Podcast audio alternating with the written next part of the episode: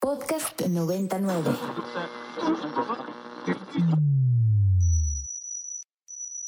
Ingresando código de acceso.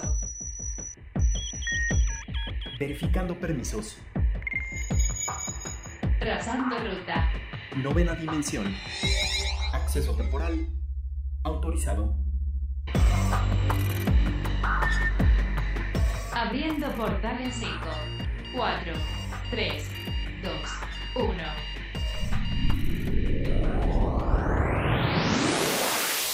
Hola, ¿qué tal? Bienvenidos a la novena dimensión. Yo soy Carpam y me acompaña en cabina. El Alien Edu. Recuerden que nos pueden escribir a nuestras redes sociales que son arroba ibero909fm o también me pueden escribir a mí en mi arroba que es arroba carpam13 y a ti Edu.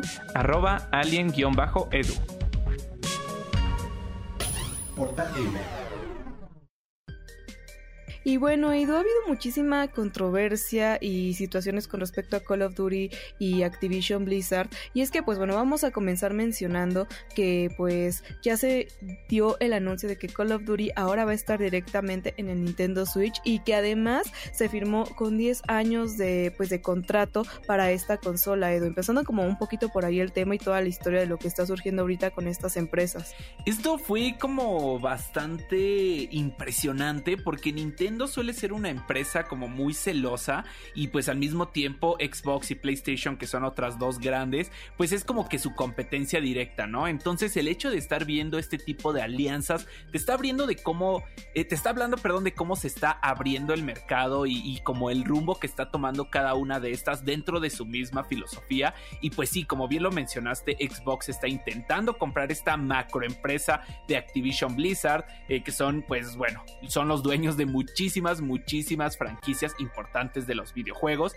en específico de Call of Duty, que es de los juegos más vendidos, eh, pues, de las franquicias yo creo que más eh, icónicas y más vendidas de toda la historia, y pues al mismo tiempo eh, esto ha generado que pues diversa, diversos órganos reguladores de monopolios se hayan puesto como en contra de esta compra, ¿no? Entonces, pues como bien lo dijiste, Xbox está intent intentando ahí apaciguar un poquito las aguas y lo está haciendo a través de este tipo de, tratos, como por ejemplo estos 10 años de llevar su franquicia de Call of Duty a Nintendo. Y pues bueno, yo creo que quizá le puede llegar a servir.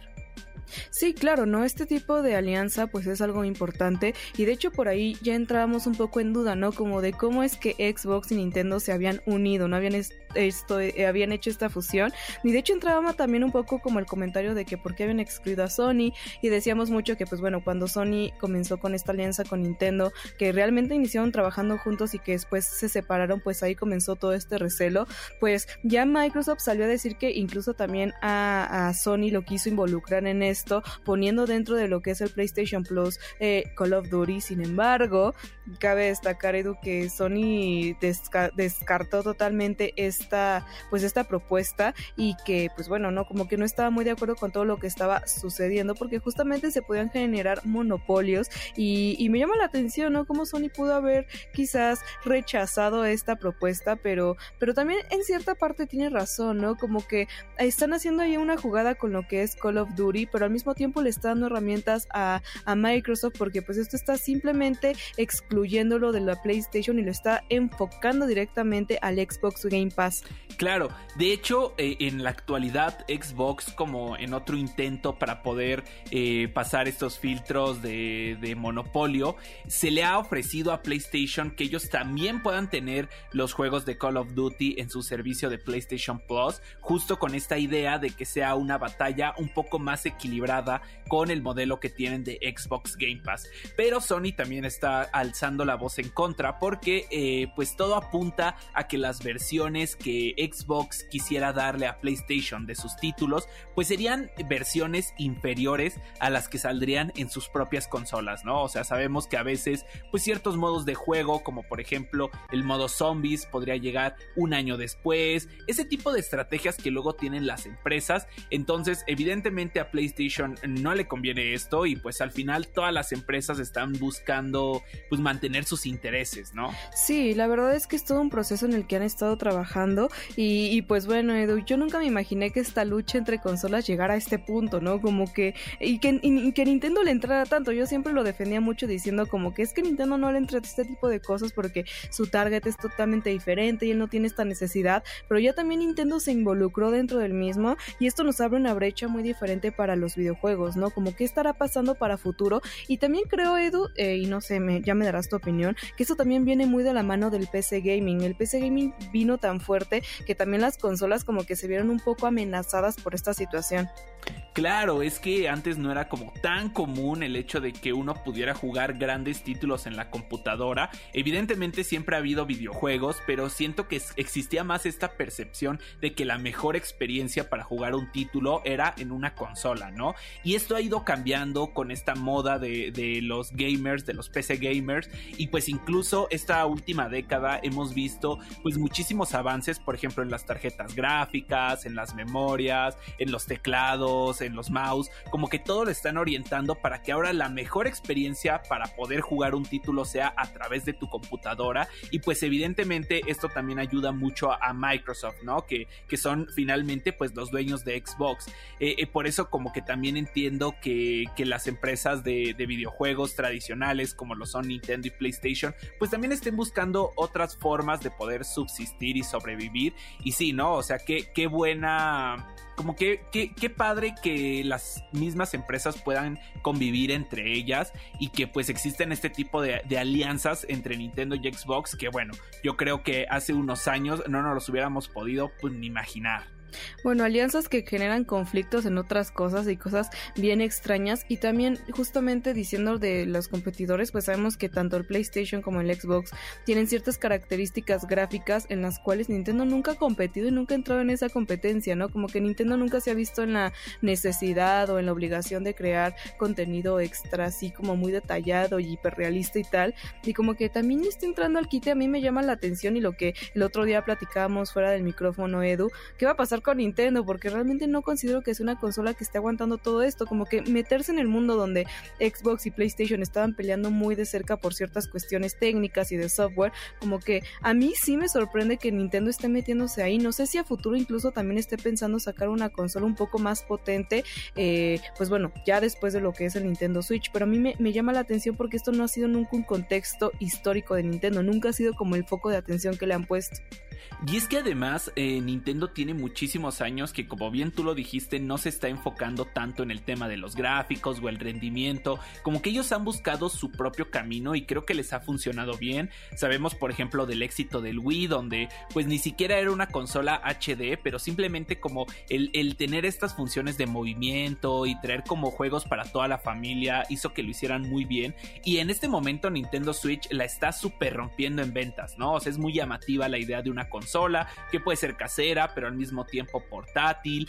Y pero lo que tú dices de que cómo va a correr estos juegos, pues sí es real, ¿no? O sea, además eh, Nintendo para ciertos títulos como por ejemplo Resident Evil Village, eh, que son juegos evidentemente muy pesados, ha hecho como la, la, estrategia de que el título se juegue a través de la nube, ¿no? O sea, que lo estés streameando en internet en tiempo real, pero también han confirmado que no, que no es así, ¿no? Que los títulos que van a sacar de Call of Duty para Nintendo Switch, además de que son las versiones nuevas de los títulos, es decir, por ejemplo Warzone 2, además de eso lo va a correr de forma nativa en el Switch ¿no? Entonces, seguramente va a ser la peor versión de todas, digo, hablando eh, con, con objetividad y hablando de gráficos y rendimiento. Sin embargo, pues creo que muchos jugadores a veces optan comprar los títulos para Nintendo Switch, aunque estén en otras consolas, simplemente por el tema de la portabilidad, ¿no? Que yo creo que es algo, pues que Nintendo ha sabido comunicar y tratar muy bien y que, bueno, le está dando grandes frutos.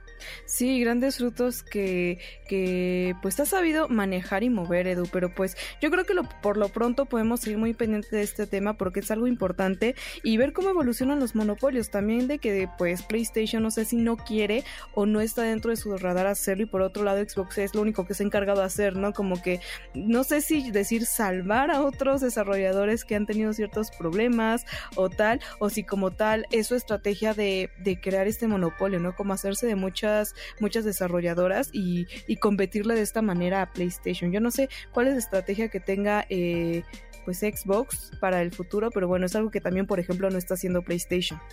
Claro, y es que el tema es que Xbox pues al ser, digamos que del ser un hijo, por decirlo así, de Microsoft, pues tiene la cartera de Microsoft para poder financiar sus proyectos, ¿no? Entonces ellos a veces pueden hacer como ciertas estrategias que en un principio les generan pérdidas, pero saben que quizá a lo largo de 10 o 20 años va a rendir frutos. Sin embargo, empresas como por ejemplo Sony no se pueden dar el lujo, ¿no? Entonces siento yo que la estrategia de Xbox va más orientada a Game Pass, a, a su servicio de xCloud que va a ser como pues eh, este servicio de streaming con un catálogo gigante, con precios muy muy muy accesibles y pues todos estos estudios que está comprando son al final para traer títulos a, esos eh, pues como que a esos servicios que tiene, ¿no? Entonces pues ya nada más quedará, quedará a ver en el futuro pues cómo se desarrolla un poquito más esta guerra comercial entre consolas.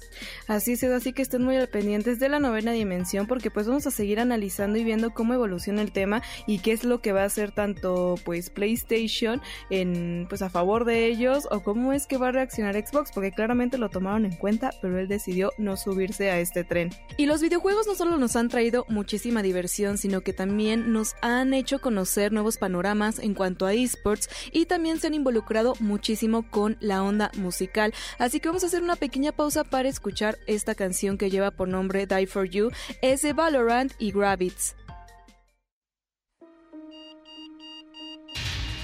Alerta de acceso. Alerta de acceso. Novena dimensión. Novena dimensión. Alerta de acceso. Alerta de acceso.